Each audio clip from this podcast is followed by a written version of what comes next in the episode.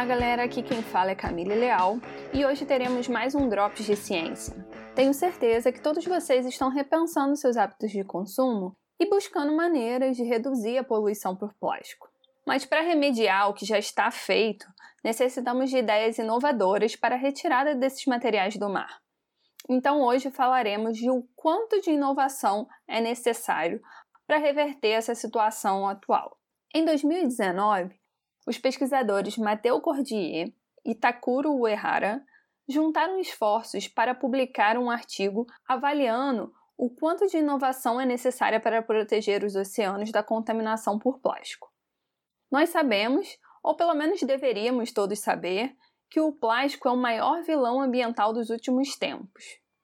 Desde 1930, o uso do plástico vem aumentando exponencialmente. Chegamos a um ponto onde é impossível, em qualquer ambiente urbano, não estar rodeado por plástico. São produzidos mais de 300 milhões de toneladas de plásticos por ano. Todo esse plástico, incluindo microplástico, nanoplástico, chega aos oceanos por meio de transportes atmosféricos, escoamentos, por esgotos ilegais descarregados diretamente no mar, sem nenhum tratamento, ou com um tratamento incompleto.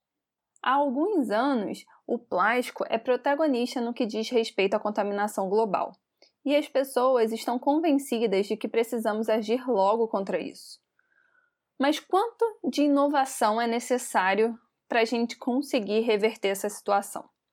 Os autores tentam responder essa pergunta criando modelos matemáticos que estimam taxas de produção e descarte de plástico para modelar quanto que teremos de plástico em 2030, utilizando 12 diferentes cenários hipotéticos.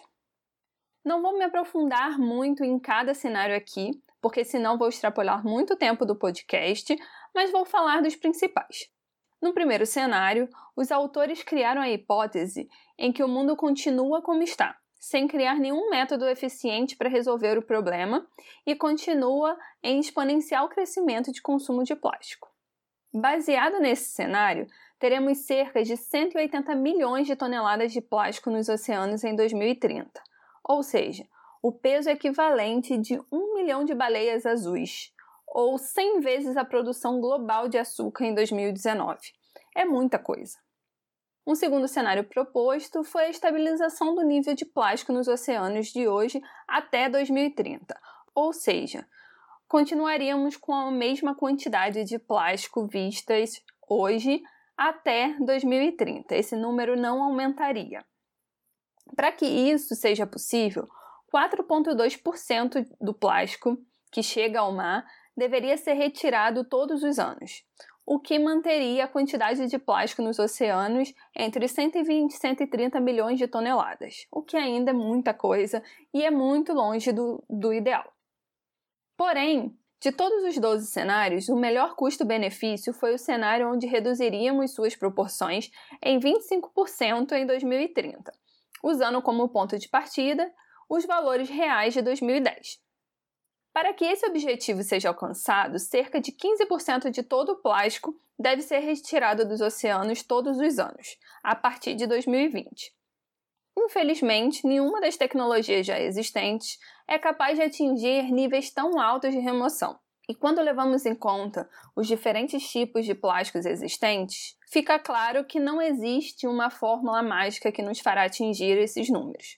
Por isso, os autores propõem que somente com uma força-tarefa, incluindo vários países, diversas tecnologias e inovações diferentes, isso seria possível.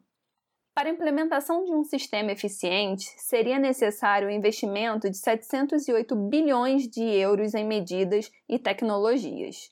Só para ter uma ideia, em taxas de câmbios atuais, 708 bilhões de euros seria o equivalente a mais de 4 trilhões de reais.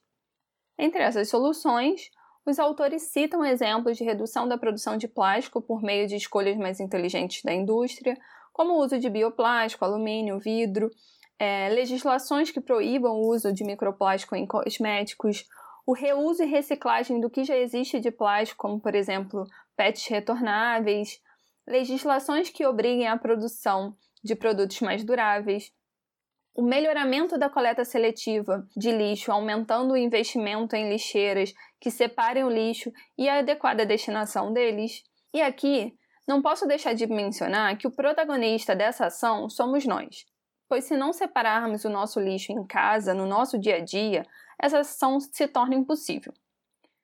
Temos também a incineração de plástico utilizando energia gerada por isso, a utilização de garrafas plásticas compostáveis, ou seja, feita por matéria orgânica que pode ser digerida por organismos e microorganismos decompositores, a restauração de ambientes por meio da coleta desses plásticos já jogados ao mar, limpezas de praias, intercepções de plástico nos rios antes que eles cheguem ao mar, medidas de saúde para avaliar e tratar o impacto de resíduos plásticos na nossa saúde e na saúde dos animais, como por exemplo intoxicação por bisfenol A, e o aumento na consciência da população, reduzindo o consumo de plástico, substituindo o mesmo por produtos orgânicos, como escova de dente de bambu, por exemplo, ou opções mais duráveis e reutilizáveis, como garrafas de vidro.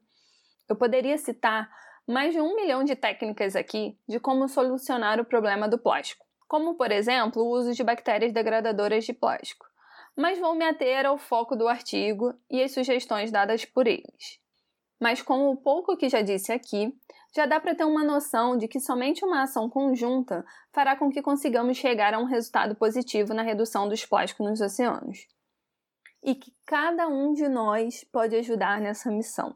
Não só podemos, como é nosso dever como ser humano terrestre, cuidar do nosso planeta e reparar danos que nós mesmos causamos a eles.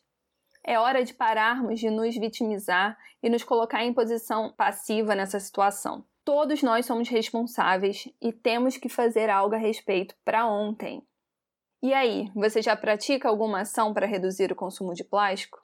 Teve algum insight de onde mais podemos melhorar durante esse episódio? Conta pra gente nos comentários do post do, do Instagram relativo a esse episódio, que queremos saber quem está aí se mexendo para mudar o planeta. Para mais informações sobre esse assunto e muitos outros, acesse o nosso site www.cientistadomar.com e nos siga no Instagram e no Twitter, arroba Sai do Mar Podcast. Até a próxima, galera!